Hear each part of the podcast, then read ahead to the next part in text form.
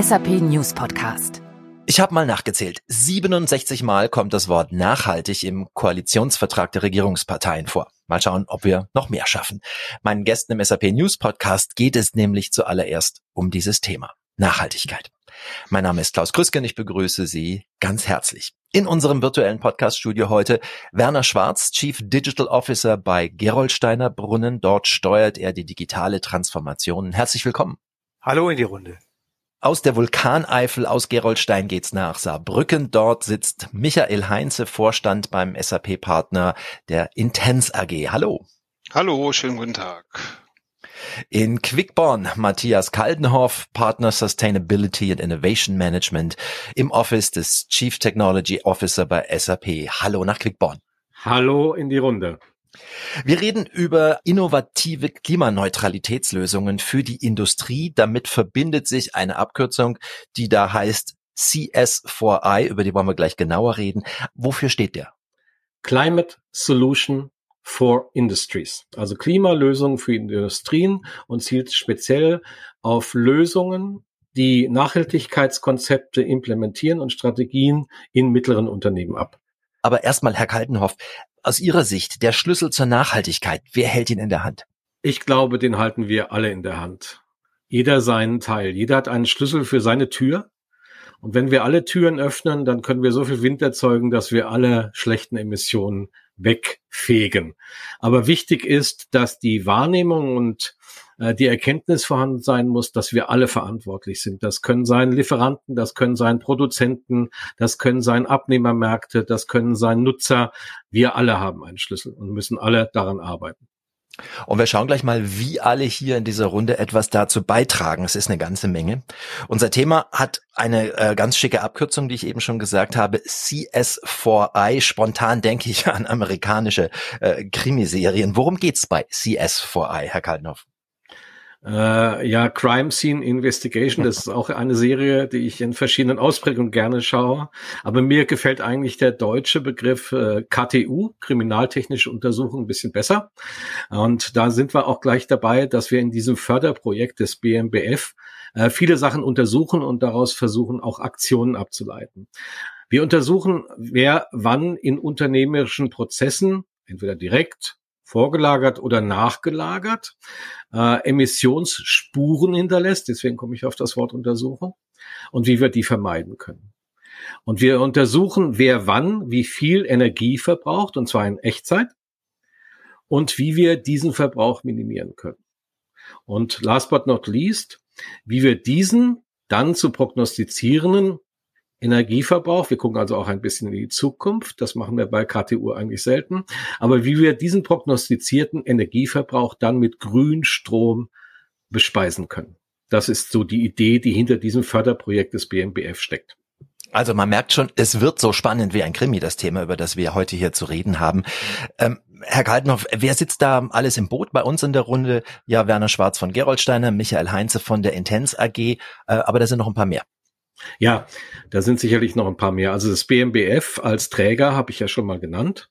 Die ganze Projektleitung mit äh, dem Herrn Heinze zusammen, der ja dort der Vorsitzende aller Partner ist, wenn ich das so bezeichnen möchte, ähm, ist das Deutsche Luft- und Raumfahrtzentrum, das DLR. Und wir haben noch mehrere Partner im Boot. Das ist einerseits die Digital Renewables, die sich um den Part äh, grüne Energie kümmern. Dann haben wir noch die Objective Partner die kümmern sich darum, dass wir von den Maschinen, die wir messen und wo wir auch die Energieverbräuche und die Emissionen ähm, untersuchen, ein digitales Abbild bekommen. Und wir haben auch mit im Boot das Fraunhofer Institut, das uns hier die Algorithmen für die Analyse liefert. Nicht zu vergessen, wir haben auch einen zweiten Kunden, weil wir wollen das wirklich praxisnah machen. Die Döhler AG, die die Inhaltsstoffe ähm, für verschiedene Lebensmittel darstellt, damit wir auch da wirklich sicher auf der sicheren Seite sind und auch den Transport betrachten können. Also da kennen wir das Fruchtaroma in Marmeladen, in Getränken auch, zum Beispiel das Machtöler. Ähm, aber schauen wir erstmal bei Gerold Steiner etwas genauer hin, Herr Schwarz. Erster Gedanke, äh, natürlich Mineralwasser bei Gerold Steiner, aber bei Ihnen gibt's noch mehr. Stellen Sie uns Ihr Unternehmen doch kurz vor, bitte. Ja, das, das stimmt. Ähm, Mineralwasser ist eigentlich unser Kerngeschäft. Das machen wir auch schon ziemlich lange. Seit mehr als 130 Jahren gibt es uns und heute produzieren wir Mineralwasser eigentlich in allen verschiedenen Variationen so, wie unsere Verbraucher das haben möchten. Ob das Einwegflaschen sind, ob das Mehrwegflaschen sind, ob das äh, Glas- oder PET-Flaschen sind. Ähm, und natürlich auch ähm, Erfrischungsgetränke mit Geschmack. Ähm, alles das machen wir in der Eifel im schönen Ort Gerolstein. Hier sind unsere Quellen und das Wasser, was Sie dann zu Hause äh, von uns bekommen, stammt auch garantiert hier aus der Eifel, aus Gerolstein. Und Herr Heinze, wenn Sie uns auch einen kleinen Blick in die Intens AG aufmachen. Ja, wir sind ein mittelständiges äh, Software- und Beratungshaus ähm, in Europa angesiedelt, Hauptsitz in Würzburg, betreuen auch in ganz Europa unsere Kunden mit dem besonderen Fokus Energiewirtschaft als unsere Kernbranche, ähm, immer schon im Kontext Digitalisierung der Prozesse, Effizienzsteigerung der Prozesse ähm, also eigentlich noch nicht mal unbedingt aus dem typischen Nachhaltigkeitsaspekt oder Energiemanagement-Aspekt, den man so aus dem industriellen Bereich ähm, sieht, sondern eher von der anderen Seite her kommt, aber auch schon seit sehr, sehr vielen Jahren im ganzen Kontext eben alles das, was Energiedaten betrifft, sind wir sehr bewandert. Das ist unser, unser Daily Business und ähm, letztendlich war das auch, auch der Anstoß, dass wir irgendwann mehr oder weniger durch einen Zufall, durch einen Fachartikel, in dem äh, insbesondere die Notwendigkeit des Energiedatenmanagements für Industrieunternehmen immer stärker in den Fokus ähm, rückte.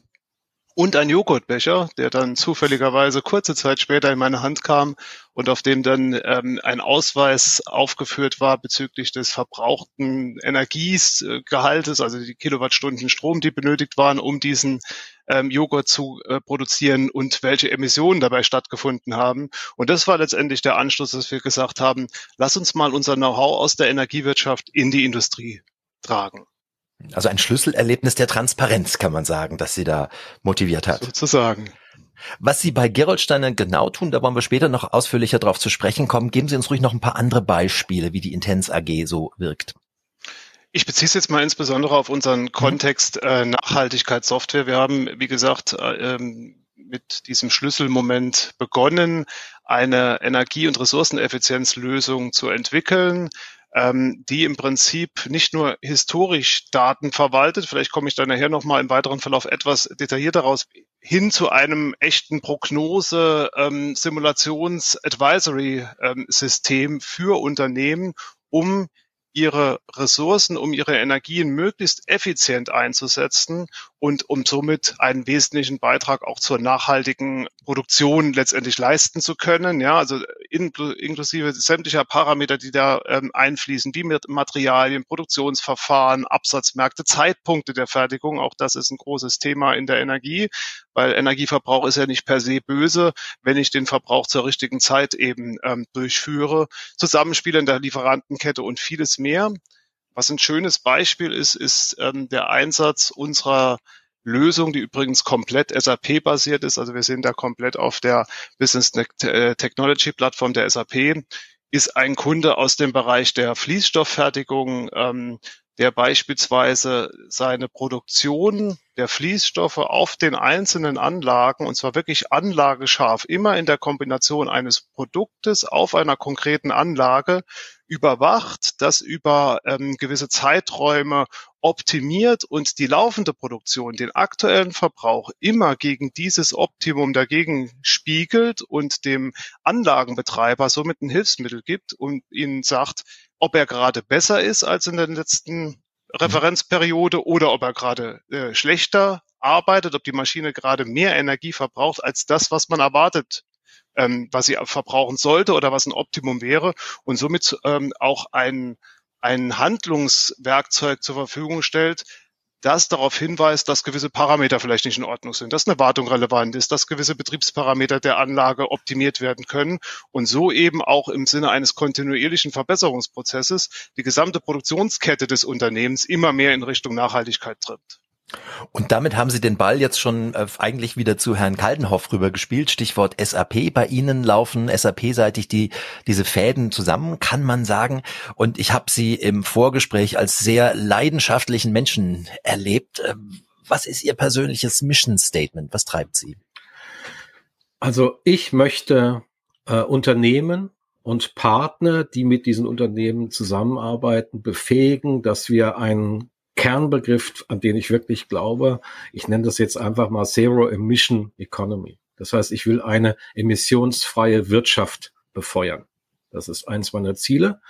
Und dazu tue ich also sehr viel, um ähm, Partner ähm, zusammenzubringen, aber auch auszubilden und ähm, mit der Strategie beziehungsweise den Themen vertraut zu machen, die von denen die SAP glaubt, dass sie in den nächsten Jahren eine hohe Wirksamkeit für die Nachhaltigkeit haben. Und da geht es dann sicherlich nicht nur um das Thema Energieeffizienz, wenn ich da mal den Michael Heinz ein bisschen ergänzen darf. Also ich habe auch gelernt, dass Efficiency First, das ist so einer der Kernprinzipien, nicht alleine die Nachhaltigkeit steckt, sondern es geht tatsächlich darum, wie ich nicht nur performant, energieperformant produziere, sondern wie ich entweder emissionsarm oder mit emissionsfreien Komponenten produziere. Es geht aber auch, und da werden wir sicherlich bei der Geroldsteiner, und das war mein Schlüsselerlebnis, dazu kommen, wie ich die Umwelt schone, wenn ich aus ihr Ressourcen schöpfe. Das ist so das, was mich umtreibt. Das tut es nun schon seit mehreren Jahren. Und ähm, ich bin sehr froh, dass das jetzt wirklich ganz oben auf der Agenda bei fast allen Unternehmen, mit denen ich spreche, stehe. Und auch bei SAP. Bei SAP sowieso. Die Technologie, die da eine Rolle spielt, Business Technology Plattform ist gerade eben schon angesprochen worden. Also die äh, Business Technology Plattform ist im Prinzip eigentlich so der Mittler zwischen den Unternehmensprozessen und den Applikationen, die jetzt nicht direkt in die Unternehmensprozesse eingebunden sind. Ist eine Cloud-Plattform, äh, wenn man das so bezeichnet. Und auf der läuft auch das ganze analytische Verfahren. Denn es nutzt ja nichts, wenn ich nur messe, sondern ich muss ja aus den Messdaten auch Ableitung treffen können. Und sei es nur ein Ratschlag, was könnte ich denn als nächstes tun? Ein Ratschlag, wie viel werde ich verbrauchen? Ein Ratschlag, lohnt es sich für mich etwas anderes zu tun? Ähm, um es mal ganz billig zu sagen. Sie haben eben schon erwähnt, die meisten Unternehmen haben sich das Thema Nachhaltigkeit groß auf die Fahnen geschrieben. Was ist denn der stärkste Treiber da? Ist das der Anspruch an sich selbst? Sind es Kundenerwartungen, gesetzliche Vorgaben, die das treiben? Also meines Erachtens gibt es fünf große Treiber. Der erste Treiber, das sind Investoren. Also sie bekommen heute schlechter Geld oder manchmal gar nicht mehr Geld, wenn sie nicht nachweisen können, dass sie nachhaltig investieren wollen, also in nachhaltige Prozesse. Ähm, das ist bei den Großen wie bei den Kleinen so. Das erlebe ich auch immer, wenn ich mit Banken, Leasinggebern und so etwas spreche. Die achten sehr darauf inzwischen, wo sie ihr Geld haben. Die haben aber auch einen ganz anderen, sehr wirtschaftlichen Fundus. Ähm, wir merken, dass die Investoren verstärkt darauf achten, wo bekommen sie denn überhaupt noch Rendite? Und Rendite gibt es im Moment mehr bei Grün als bei Nichtgrün. Das ist wichtig. Das Zweite, was ein großer Treiber ist, ist ganz eindeutig Gesetzeslage und Regulatorik. Die ähm, Firmen werden, und das ist, Sie haben von den Koalitionsvertrag angesprochen, äh, in dem steht nicht nur 64 Mal das Thema Nachhaltigkeit, in dem steht, glaube ich, sogar 92 bis 105 Mal, ich habe es auch mal irgendwann zählen dürfen, äh, sowas wie Effizienz, Einsparung, äh, Energie. Ähm, es ist ja auch ein großes Energiekonzept. Also Regul Regulatorik wird eingreifen, sei es über Steuern ähm, oder über Reporting, verpflichtende Reportings. Ähm, dann haben wir etwas, das würde ich mal sagen, das ist der Faktor Mensch. Ähm, einerseits, und da gehen wir mal in die Unternehmen selber rein, ist so nach unserer Erkenntnis die Sorge Nummer eins der Mitarbeiter, dass sie in, unter einem Unternehmen arbeiten, das nachhaltig produziert. Jetzt könnte man sagen, was hat das für einen Sinn? Aber wenn wir das weiter nach außen tragen und wir reden über Fachkräftemangel, dann ist es auch wichtig für ein Unternehmen, dass es attraktiv für neue Arbeitskräfte erscheint. Und das ist extrem wichtig. Ich glaube, da kann der Herr Schwarz auch eine Menge zu erzählen. Zumindest habe ich in dem Kontext äh, die Gerolsteiner auch immer gesehen, dass sie sehr, sehr mitarbeiterintensiv äh, arbeitet. Und dann haben wir natürlich das Thema Lieferanten.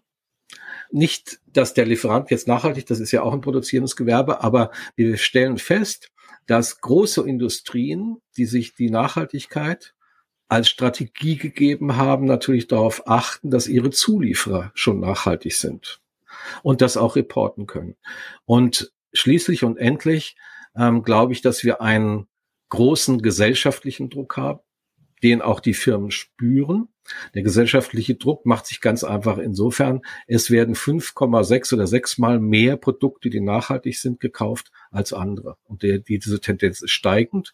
Und wir sehen das natürlich auch nicht erst seit Fridays for Future, dass auch, sagen wir mal, die Wahrnehmung der Unternehmen der Öffentlichkeit Richtung Sustainability eine wesentlich bessere ist. Herr Schwarz, wie ist das bei Geroldsteiner? Ähm, also klar, Mineralwasserprodukte, da assoziiert man automatisch Sauberkeit, Klarheit, Frische, da ist die Nachhaltigkeit nicht weit. Aber was sind die, die, die Treiber, die Nachhaltigkeitsansätze bei Ihnen im Haus? Mhm. Also ich muss zunächst mal sagen, alles, was der Herr Kallenhof gerade eben gesagt hat, stimmt. Ähm, aus unserer Mikroperspektive, als ein kleines mittelständisches Unternehmen, spürt genau das. Also wir merken natürlich schon, dass Verbraucher auf uns zukommen und sagen, was tut ihr denn eigentlich für die Nachhaltigkeit und rennen dabei bei uns offene Türen ein. Mineralwasser ist ein Produkt, was per Definition eigentlich nachhaltig ist. Ich muss dazu zwei, drei Worte erklären, wie das mit dem Mineralwasser überhaupt funktioniert.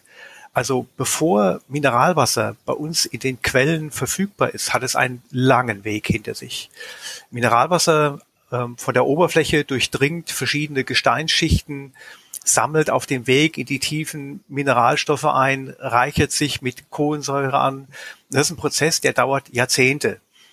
Weil das so ein langer Prozess ist und weil Dinge, die heute passieren, sich erst in 20, 30, 40 Jahren in unseren Quellen niederschlagen, war das Thema der Nachhaltigkeit eigentlich immer schon, seitdem es das Unternehmen gibt, ein, ein Thema für das Unternehmen. Also es steckt quasi so ein bisschen in unseren Genen auch mit drin. Und insofern äh, spüren wir die Verantwortung, dass wir auch in Bezug auf CO2-Emissionen ähm, Klimaziele mit erreichen wollen. Also wir bekennen uns ganz klar zum 1,5 Grad Ziel und äh, tun alles dafür, dieses Ziel auch tatsächlich zu erreichen. Es steckt wirklich in unseren Genen. Der Herr Kaltenhoff hatte das Thema Mitarbeiter auch angesprochen. Äh, er weiß, dass das bei Ihnen auch eine große Rolle spielt. Die Mitarbeiter von Geroldsteiner, die kommen alle hier aus unserer unmittelbaren Region. Ähm, die Mitarbeiter äh, wissen, ähm, dass Nachhaltigkeit etwas ist, was äh, auch für deren Kinder eine Relevanz hat, eine Bedeutung hat äh, und verhalten sich auch entsprechend. Ähm, deswegen, wir machen durchaus eine ganze Reihe von Aktivitäten, die auf Nachhaltigkeit einziehen. Ein Beispiel möchte ich ganz gerne geben. Ähm, wir beteiligen uns massiv an Baumpflanzaktionen. Und zwar nicht einfach nur irgendwo in Brasilien oder in Indonesien, sondern direkt hier vor unserer Haustür. Ähm, wir haben in den letzten Jahren fast 100.000 Bäume neu gepflanzt und das wird nicht von irgendjemandem gemacht, sondern das machen Mitarbeiter bei uns. Hm. Also man sieht an dem Beispiel, glaube ich, ganz gut, wie diese Symbiose auf der einen, auf der einen Seite unternehmerisch tätig zu sein und auf der anderen Seite äh, wirklich auch diesen Gedanken der Nachhaltigkeit nicht nur, weil es jetzt im Kalender drin steht, sondern weil es eben wirklich verkörpert wird, äh, das wirklich auch zu leben und ähm, ja auch an Kinder, an deren Kinder auch weiterzugeben. Herr Heinz, ich weiß jetzt nicht, ob Sie in Geroldstein schon mal einen Baum gepflanzt haben, als, als Partner von Geroldsteiner, ähm, aber Sie tun eben einiges, um die Nachhaltigkeit zu ermöglichen bei Geroldsteiner. Können Sie uns da Einblicke geben, was die Intensa AG da konkret macht? Es geht im Wesentlichen um, das, um den Aspekt der Digitalisierung ähm, sämtlicher Produktionsprozesse oder Transportprozesse inklusive vor- und nachgelagerter Verbindung. Herr Kaltenhoff hat es ja angesprochen, das ganze Thema Lieferantenkette wird immer, immer wichtiger. Ja, es entsteht auch ein enormer Absatzdruck auf den Märkten. Mittlerweile können Sie in der Automobilindustrie kaum noch als Zulieferer bestehen, wenn Sie nicht äh, wirklich nachweisen können, äh, wie der Fußabdruck ihres ähm, Produktes oder ihres vorgelagerten Produktes ist, das dann letztendlich äh, verbaut wird. Und das sehen wir auch zunehmend in allen Industrien. Und ich denke mal, Herr Schwarz, Sie werden mir dabei pflichten.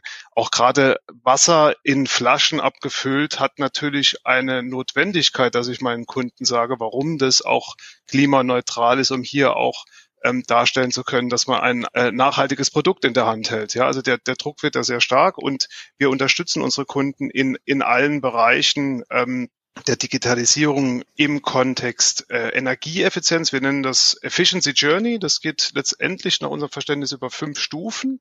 Also das, was heute schon einige Unternehmen tun, ist, dass sie Energiedaten sammeln, Energieverbräuche ihres Unternehmens sammeln und auf der Grundlage sowas wie historische Analysen durchführen. Ja, das hilft mir vielleicht einen gewissen Kostenvorteil zu, zu schaffen.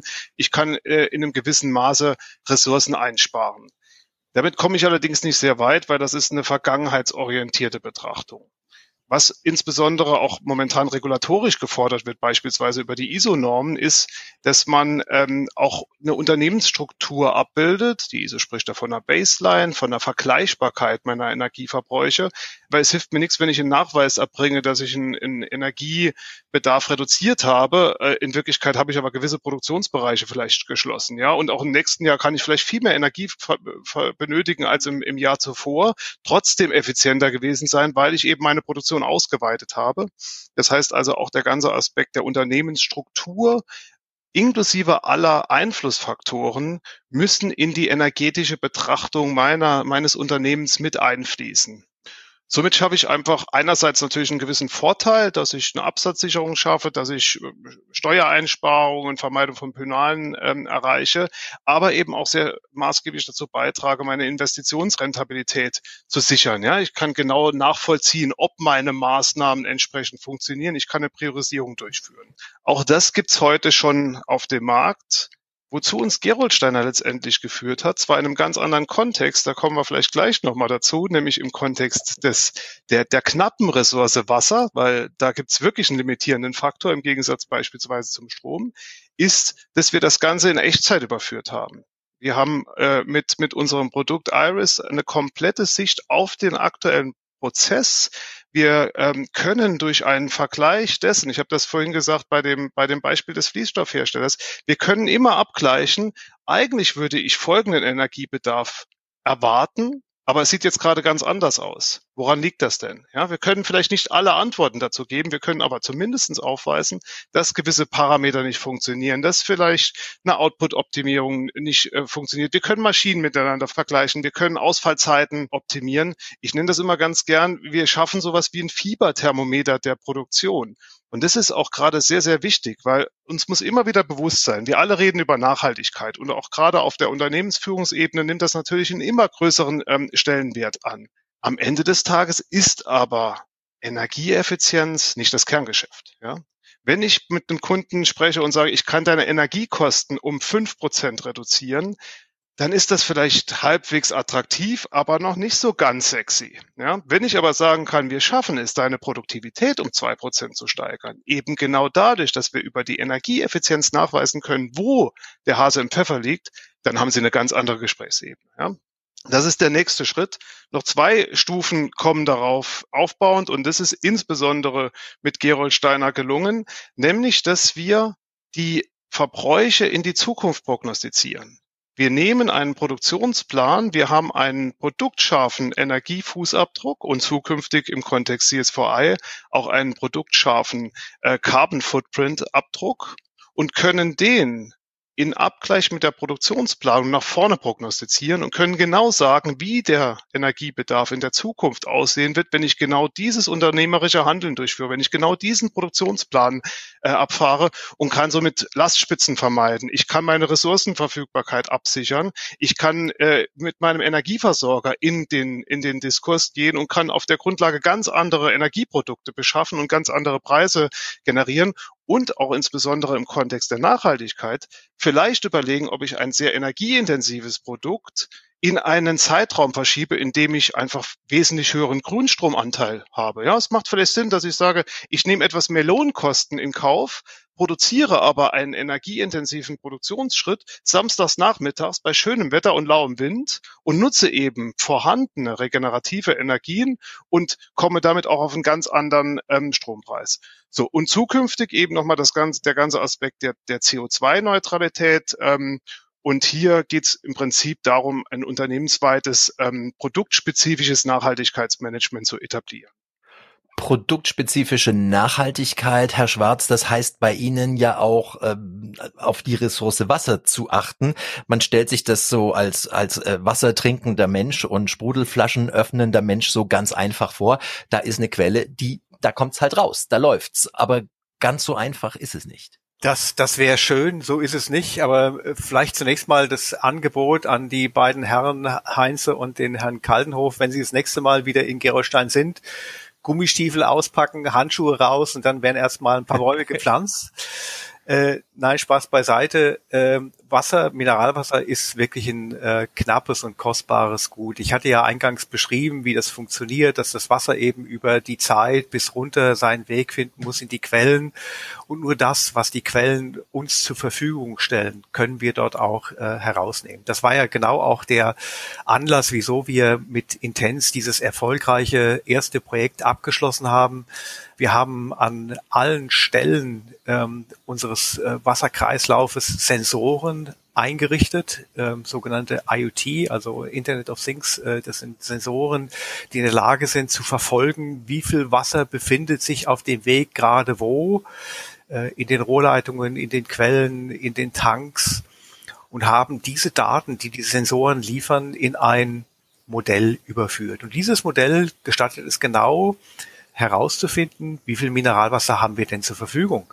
Wie viel Mineralwasser brauchen wir denn für die unterschiedlichen Produkte? Und äh, sind sehr viele unterschiedliche Produkte. Am Ende sind es vielleicht 130, 140 unterschiedliche Produkte und haben dann darüber einen Abgleich machen können zwischen dem, was wir für die Produktion brauchen, was wir vermarkten wollen und dem, was die Quellen hergeben dass es uns dann gelingt, damit dann auch ein bisschen in die Zukunft zu schauen und planerisch zu agieren und eben zu sagen, okay, wenn da die eine Quelle ein bisschen knapp wird, dann verschieben wir die Produktion so, dass wir am Ende die Quellen schonen, nicht überfordern. Das dürfen wir auf keinen Fall machen.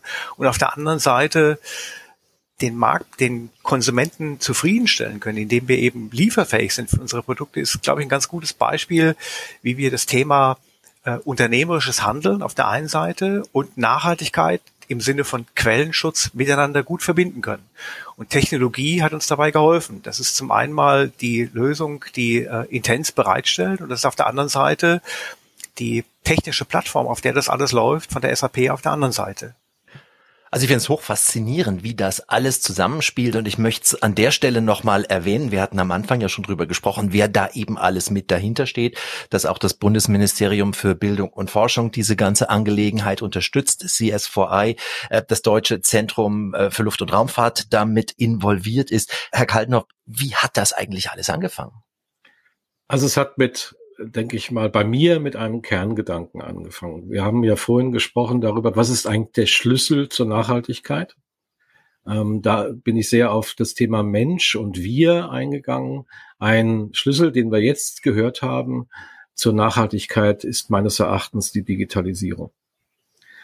Und ich habe in den letzten drei Jahren mit allen Beteiligten äh, Partnern und über die Intens AG dann dementsprechend auch indirekt mit der Geroldsteiner verschiedene Perspektiven der Digitalisierung kennengelernt, die ich irgendwann dann mal, und der Michael Heinze wird's wissen, in einem Telefonat mit drei Partnern zusammengefasst habe.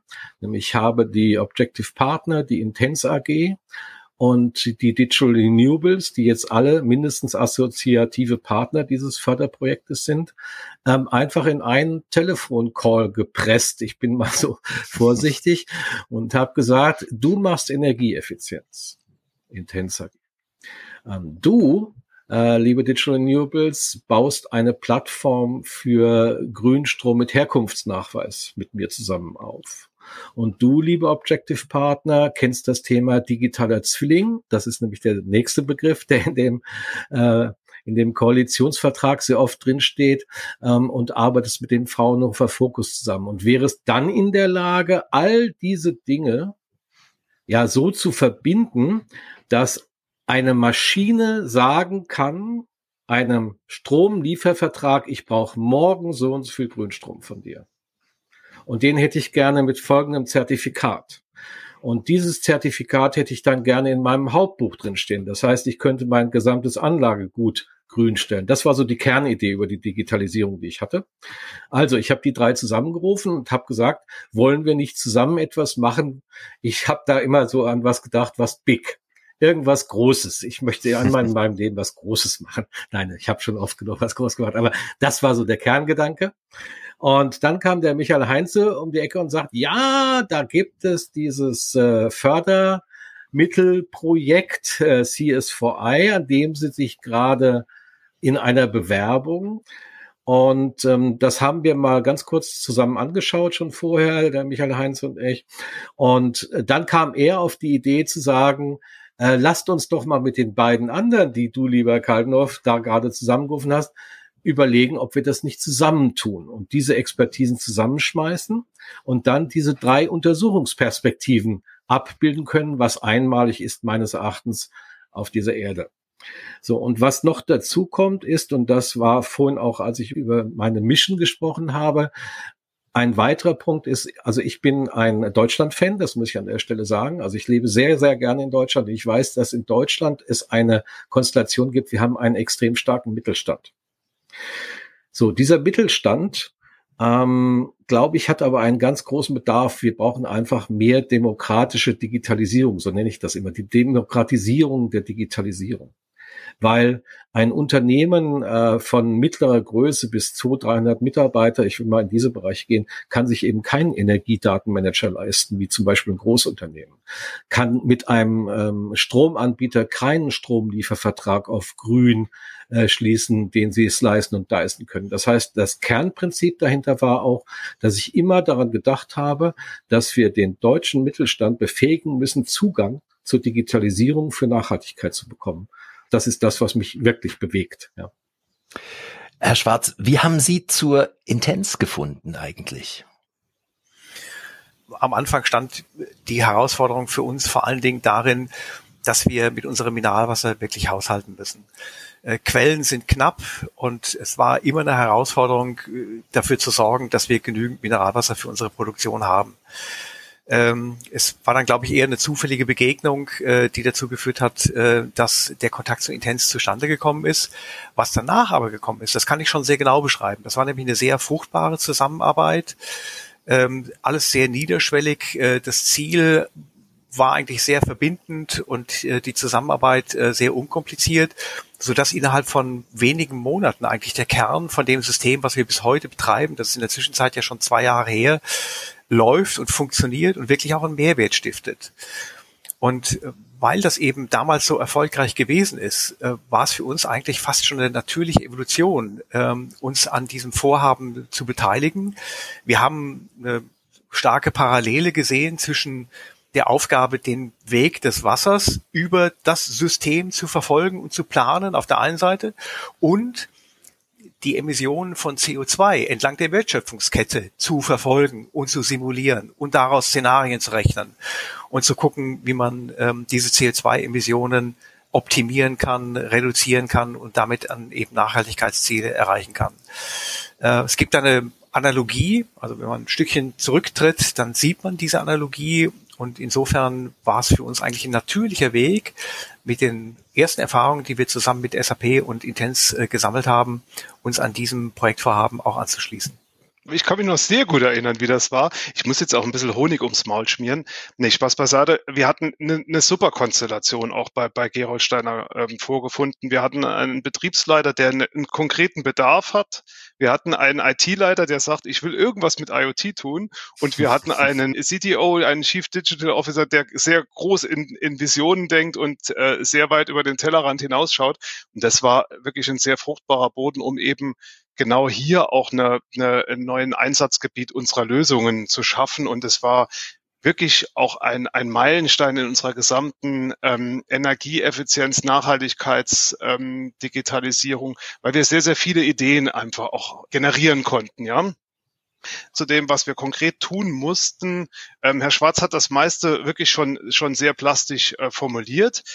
Erstaunlicherweise ist die Effizienzsteigerung von Wasser viel komplizierter als die Effizienzsteigerung von Energie. Weil bei Wasser kommt noch ein Faktor hinzu, den ich bei Energie nicht habe, nämlich ein Qualitätsaspekt. Ja, Sie haben ja verschiedene Nutzungen, also verschiedene Mineralisierungsgrade. Auch das ist, ist relevant. Außerdem können Sie auch noch einen großen Teil des Wassers speichern, Puffer, den großen Puffer speichern. Das haben Sie in der Energie auch nicht. Und diese beiden Aspekte müssen Sie eben auch mit berücksichtigen. Ja? Und ähm, um es ganz plastisch nochmal zu, zu tun, Geroldsteiner hat 26 Brunnen, alle lokal, aus denen das Wasser aus der Erde gepumpt wird. Sie können das auch nicht beliebig viel herauspumpen, weil sonst versüßt die Quelle. Äh, Herr Schwarz, Sie korrigieren mich immer, wenn ich was Falsches sage, ja. Das heißt, der Mineralisierungsgehalt sinkt einfach und Sie könnten in Ihren Produkten nicht mehr das abbilden, was hinten auf dem Etikett so schön aufgeführt ist. Ähm, es gibt drei Mineralwasserzentralen, eine ganze Reihe an, an äh, Pufferspeichern, und letztendlich anschließend 14 Abfülllinien, auf denen gewisse Produkte abgefüllt werden. Ja. Jetzt können Sie sich vorstellen, das ist ein hochkomplexes Gebilde und jetzt haben Sie an der anderen Ende eine Absatzplanung, ähm, die sagt, wir möchten Folgendes produzieren. Ja, und letztendlich war die Situation, bevor wir ähm, hier zusammengearbeitet haben, die, dass zwei Kollegen in Geroldstein quasi Vollzeit damit beschäftigt waren, abzugleichen, ob der laufende zukünftige Produktionsplan gedeckt werden kann oder ob mittwochs nachmittags um 13 Uhr die Situation entstehen könnte, dass man quasi trocken läuft. Ja, ähm, das ist ein Punkt, den wir beispielsweise im, im, im Kontext ressourcenoptimierte, gesicherte Produktionsplanung ähm, erreichen können, indem wir eben permanent abgleichen und sagen, wie sieht der zukünftige Produktionsplan aus? Was möchte ich eigentlich als Unternehmen produzieren, was möchte ich abfüllen, wie sieht meine Ressourcenverfügbarkeit auf der anderen Seite aus und da kommt eben auch die Besonderheit des Mineralwassers äh, zu tragen. Es ist eine limitierte Ressource. Ja, ich kann nicht einfach sagen, ich fahre etwas mehr hoch und brauche ein bisschen mehr Energie ich springe vielleicht mal kurz aus meiner Lastspitze und nehme die Penale in Kauf, ja. Das ist eben nicht, funktioniert eben nicht, sondern man hat hier wirklich ein limitiertes äh, Medium. Der zweite Punkt, was wir eben auch ähm, schaffen konnten, ist, dass wir darstellen können, wie ist der aktuelle Verbrauch an einer Abfülllinie. Jetzt müssen Sie sich vorstellen, ein Liter Mineralwasser, dafür brauche ich eben aber nicht ein Liter oder 0,7er Flasche. Da ist ein bisschen mehr drin als 0,7. Da muss gespült werden, da gibt es ein bisschen Ausschuss beim Abfüllen, da sind Flaschen nicht ganz voll und ähnliches. Und äh, genau das wird eben jetzt auch transparent, dass wir eben zeigen können, Achtung, wir produzieren gerade besonders gut. Die Maschine dreht gerade sehr gut, sie füllt gerade sehr gut ab und wir schieben vielleicht mal 100.000 Flaschen mehr ähm, in den, in den äh, Beginn der Produktionskette und füllen mehr ab, weil wir haben gerade einerseits die entsprechende Mineralisierung zur Verfügung, andererseits läuft die Maschine gerade gut, wir können gerade sehr effizient produzieren. Ja. Das ist die Situation, die wir vorgefunden haben. Wir haben jetzt sehr oft über CSVI gesprochen. CSVI geht eigentlich darüber hinaus oder auch noch einen anderen Aspekt. Ähm, der Joghurtbecher, den ich eingangs erwähnt habe, hat ja einen gewissen Ausweis dessen, was an Energie hineingeflossen ist, welche Emissionen produziert wurden. Das ist Stand heute ein absolut nichtssagender Wert. Viele Unternehmen weisen das aus. Es gibt viele Unternehmen, die sagen, ich bin hier quasi klimaneutral unterwegs. Ähm, der Ausweis auf den Produkten erfolgt meistens top-down. Sie können überhaupt nicht sagen, ob das einzelne Produkt jetzt hier klimaneutraler ist als ein anderes. Sie können auch überhaupt, also geschweige denn ableiten, welche Produktionsschritte oder welche Einzelverfahren dann jetzt hier ähm, effizient waren oder nicht effizient. Ja, das sind alles ermittelte, geschlüsselte Werte, ähm, die, die runtergebrochen werden. Darüber hinaus haben wir auch noch eine andere Problematik Sie können sich selbst als Unternehmen in einer hochgradig vernetzten Wirtschaft, globalen Wirtschaft, vielleicht klimaneutral stellen. Sie können Kompensationsprodukte aufgreifen. Ja? Das ist natürlich jetzt, sagen wir mal, äh, der Worst Case. Aber selbst wenn Sie selbst sich optimieren, haben Sie vielleicht im Extremfall überhaupt keinen volkswirtschaftlichen Nutzen generiert, weil Sie die Problematik auf Lieferanten ausgerollt haben. Ja?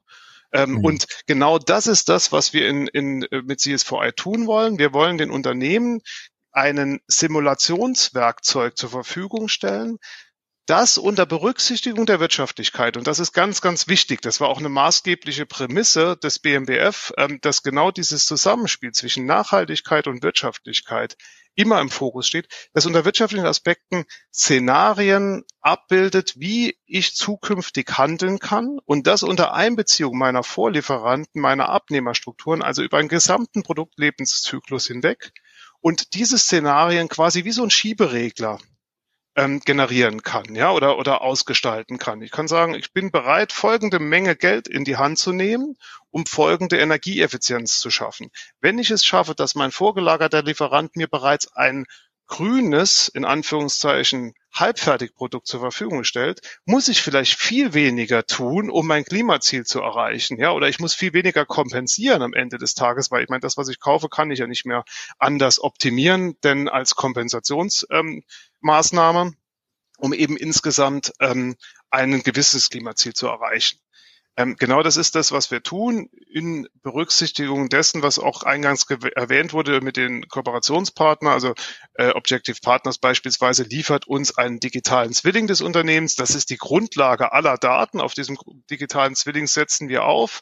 Fraunhofer ähm, entwickelt die entsprechenden Simulationsalgorithmen, die wir dann umsetzen, um eben prognostizieren zu können, äh, was zukünftig ähm, daraus abgeleitet ist oder wie die Szenarien aussehen können und ähm, Digital Renewables beispielsweise ähm, liefert uns den Zugang zu einem Grünstrom- und Kompensationsportal, so dass wir im Prinzip alles dabei haben. Und auch bezüglich der Anwendungspartner ist das natürlich eine sehr spannende Konstellation, dass wir mit Gerold Steiner und dem Vorlieferanten Döhler eben genau schon einen Teil der Produktionskette über das Unternehmen hinaus abbilden können und somit auch das Wechselspiel zweier Partner abbilden mhm. können. Viele Aspekte, Herr Heinze, die Sie da gerade schon angesprochen haben, wie Unternehmen dieses Nachhaltigkeitsthema angehen. Herr Kaltenhoff, Sie hören ja viel von Kunden.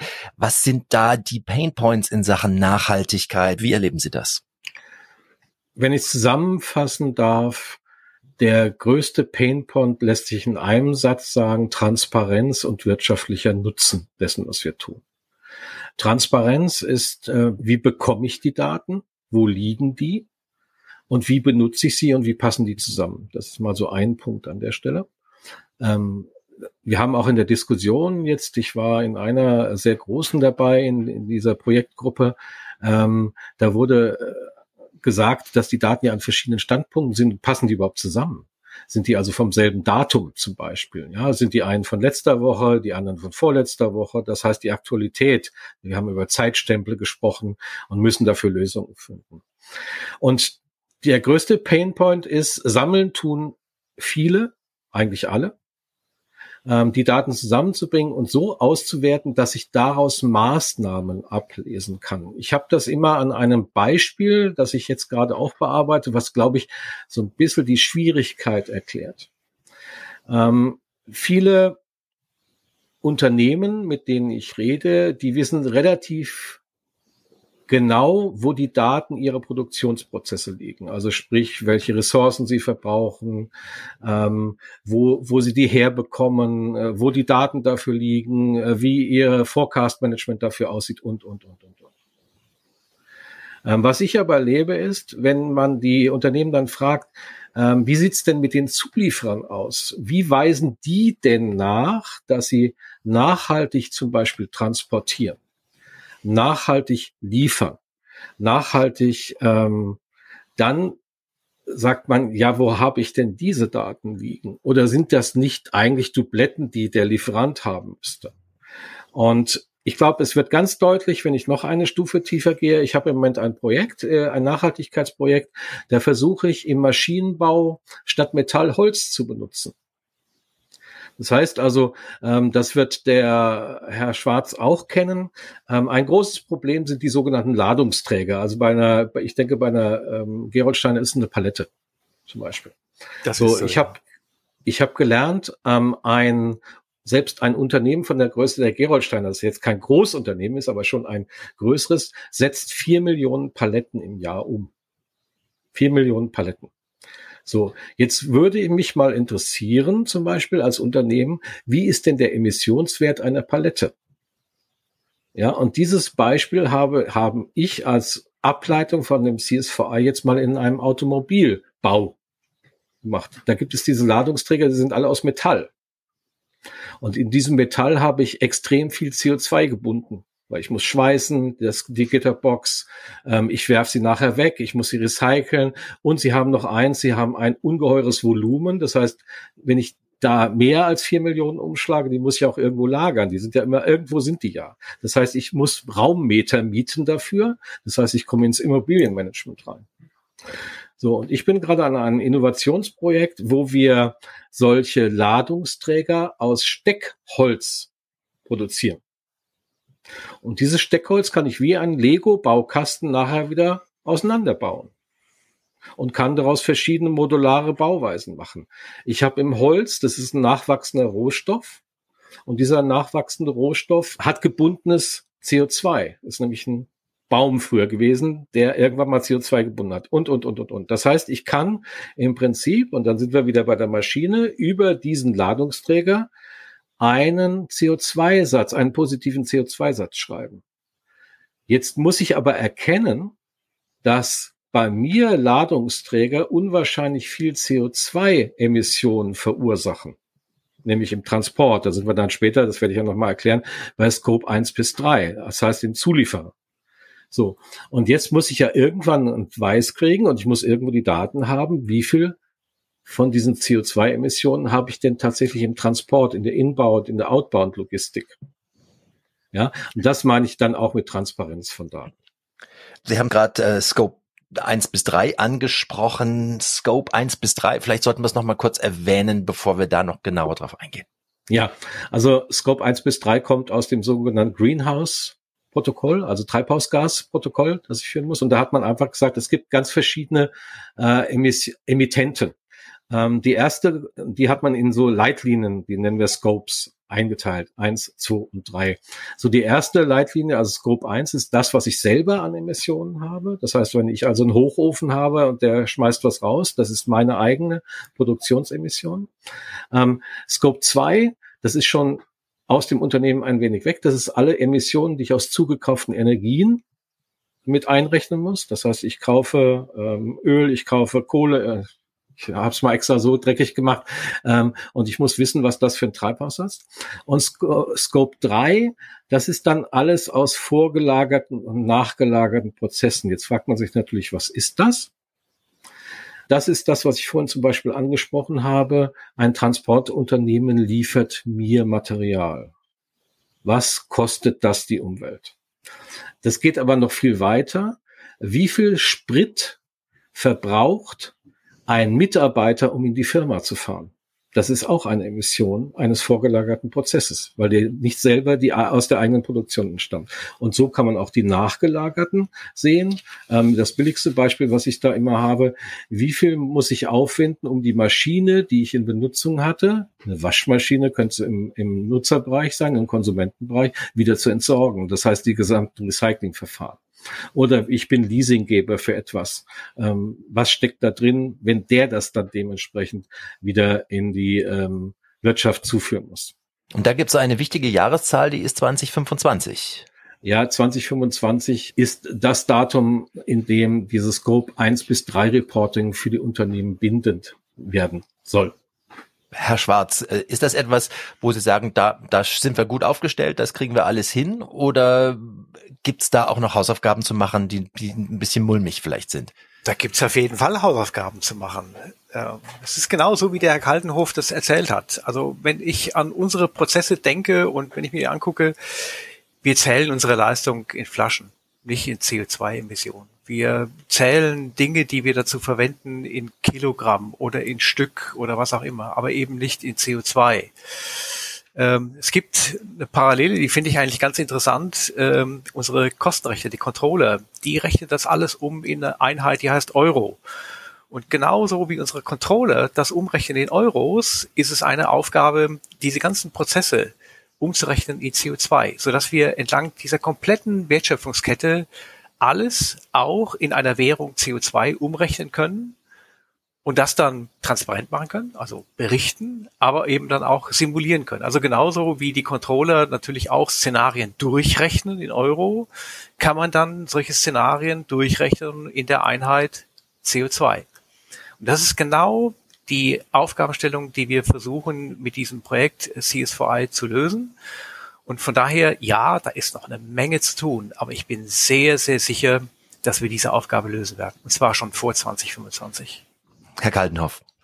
Ähm, in Deutschland gibt es schon mehrere Firmen, die dieses CO2, also diese Einheit CO2 inzwischen auch schon in Euro umrechnen. Das ist dann eine sogenannte EP und L. Der Herr Schwarz hat mir mal vor ein paar Wochen einen, ich sag mal, einen indirekten Auftrag gegeben, ähm, dass, er gerne die Vergleichbarkeit von Daten vom Zeitstempel, wie man das am besten macht. Und in diesem Kontext bin ich natürlich auch darauf gestanden, dass zum Beispiel die Firma Puma, das ist öffentlich, deswegen darf ich das sagen, eine sogenannte EP&L, also Environment Profit and Loss, die rechnen alle ihre Emissionen in äh, Dollar um und haben dann quasi all, auch unterschiedliche Emissionen Dollar vergleichsmäßig und wissen dann, wo ihre größten Emittenten sind. Äh, das ist, glaube ich, dann ähm, der übernächste Schritt aber ist nur eine Ergänzung, wo die Reise eigentlich dann, wenn wir über äh, Greenhouse Gas und so etwas sprechen, hingeht. Ja, das geht tatsächlich in die Vergleichbarkeit. Ja. Und das, das wollte ich vielleicht noch ergänzen. Bis dahin ist aber noch eine Menge Arbeit zu tun. Ähm, wir kennen eben an den einzelnen Prozessschritten heute nicht die CO2-Emissionen in jedem einzelnen Fall.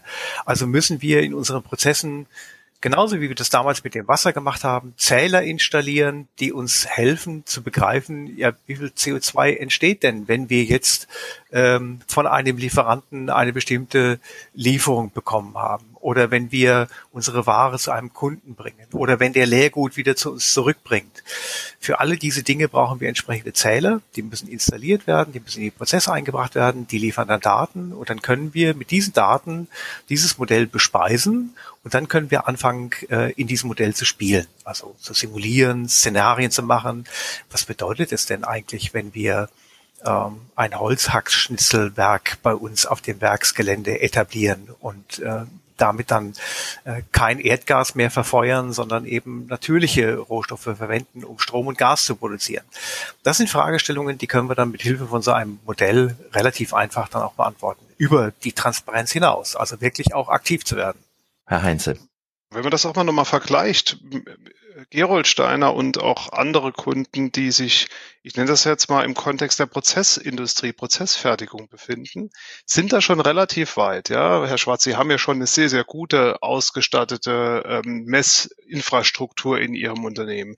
Wir sehen sehr viele Kunden, ähm, mit, die, mit denen wir im Austausch sind, auch große, namhafte Unternehmen, die sich gerade Gedanken darüber machen, wie sie überhaupt ein Messkonzept abbilden können. Ja, gerade in der diskreten Fertigung ist das ein Riesenthema. Da haben sie einfach, da wird der Shopfloor fünfmal die Woche umgebaut, da, da wechseln die Maschinen, da wechseln die Produktionsverfahren. Ähm, da ist eine, eine ganz andere Komplexität dahinter. Aber der Trend geht dahin und die Wahrnehmung ist, glaube ich, wirklich äh, überall, hat sich überall durchgesetzt, dass auch nur durch Digitalisierung wirklich die Maßnahmen gegriffen werden. Ja, die großen Maßnahmen sind relativ einfach. Wenn ich irgendwo einen Ofen habe und irgendeinen Trocknungsprozess oder einen Erhitzungsprozess, ist das klar, dass ich da Energie verbrauche. Und wenn ich den besser dämme, ist das klar, dass ich damit Energie spare. Aber letztendlich die eigentlichen Maßnahmen gehen ja Gleichzeitigkeitsfaktor, geht ja über Verursachungsprinzip, geht ja in die Prozessfertigung. Und das kriege ich eben nur äh, so abgebildet, indem ich eben die Daten überhaupt zur Verfügung habe und da, der Herr Kaltner hat es gesagt, das Ganze muss ja auch irgendwie nochmal in Bezug auf einen Zeitstempel irgendwie übereinander gebracht werden. Das muss im Extremfall sogar normalisiert werden. Wenn Sie eine Spritzgussmaschine haben, ist es einfach entscheidend, wie feucht ist das Granulat, weil je feuchter, desto höher der Energieeinsatz, den Sie einfach haben. Sie können jetzt nicht einfach zwei Produktionszeitpunkte beliebig miteinander vergleichen, wenn Sie eben nicht die, äh, die ganzen Einflussfaktoren mit berücksichtigen. Alles das ist relevant und dann kommt noch ein weiteres Problem dazu. Irgendwer, ähm, mit dem ich da im Austausch war, hat mal in den letzten Jahren gesagt, wer viel misst, misst viel Mist. Ja? Also man muss natürlich auch ganz genau schauen, welche Daten nimmt man und wie sortiert man das Ganze so zusammen, dass man eben auch aussagekräftige Maßnahmen daraus ableiten kann. Digitalisierung als Schlüssel zur Nachhaltigkeit. Meine Herren, ich möchte Ihnen ganz herzlich danken. Es war hochinteressant, in CS4i hineinzuschauen. Wer mehr darüber erfahren will, Herr Kaltenhoff, wo findet man die Informationen? Also erstmal auf der Webpage von CS4i selbst.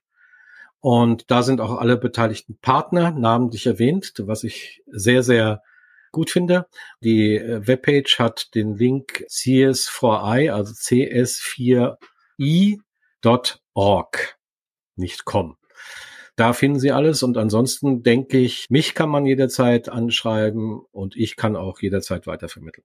Ich bedanke mich ganz herzlich bei Werner Schwarz von Gerolsteiner, Michael Heinze von der Intense AG, Matthias Kaltenhoff von SAP und bei Ihnen fürs Zuhören. Den nächsten SAP News Podcasts gibt schon bald wieder hier, also überall dort, wo es Podcasts gibt.